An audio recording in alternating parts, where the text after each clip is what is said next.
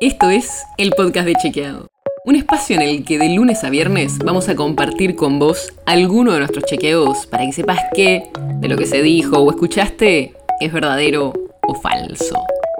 También te vamos a presentar las verificaciones que hacemos de las desinformaciones que andan circulando por ahí y vamos a traerte datos y contexto para entender mejor las noticias. Soy Olivia Sor. Llegó el verano y ojalá tengas la posibilidad de irte de vacaciones o de vivir en alguna ciudad con salida al mar o a un río. Y si no, también siempre está la posibilidad de una pileta, una palangana o un manguerazo. Pero aunque estemos en verano y nos querramos refrescar, tenemos que tener en cuenta que seguimos en una pandemia. Y en el episodio de hoy te vamos a contar cómo vas a poder cuidarte. La buena noticia es que los estudios muestran que el virus no sobrevive mucho tiempo en la arena, ni en el agua, ni de piletas, ni del río, ni del mar. Los especialistas dicen que la única manera realista de que los coronavirus pudieran transferirse al agua de mar sería a través de los desechos cloacales, pero con el tratamiento de esas aguas residuales es mucho menos probable. Pero eso no quiere decir que no haya riesgos de contagio.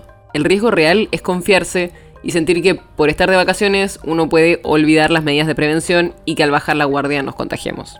Porque aunque existe algún tipo de radiación solar que genera una pequeña inactivación del coronavirus, el sol no disminuye el riesgo de contagio de persona a persona si estamos cerca.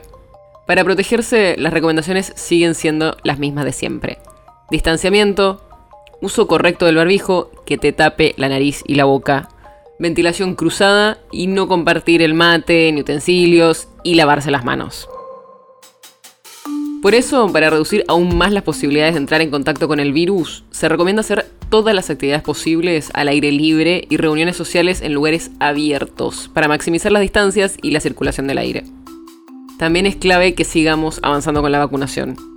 Todavía hay muchas personas que siguen sin vacunarse, aunque ya muchas provincias pusieron el pase sanitario para algunos tipos de actividades, como para ir a eventos masivos o algunos lugares cerrados. Y por supuesto, es muy importante que cada vez que tengamos síntomas compatibles con el virus, o si sabemos que fuimos un contacto estrecho de algún caso positivo, sigamos las recomendaciones oficiales, nos aislemos y cuando sea necesario nos testeemos. Ahora sí, a disfrutar el verano, a disfrutar que cada vez falta menos para que termine esta pesadilla de la pandemia, pero todavía toca seguir cuidándonos. El podcast de Chequeado es un podcast original de Chequeado, producido en colaboración con Posta. Si tienes una idea, algún tema del que te gustaría que hablemos en un próximo episodio, escríbenos a podcast.chequeado.com. Y si te gustó este episodio, seguinos en Spotify o en tu app de podcast favorita y recomendanos a tus amigos. Si querés más información sobre esto o sobre otros temas, entra a chequeado.com o sumate a nuestras redes. Soy Olivia Sor.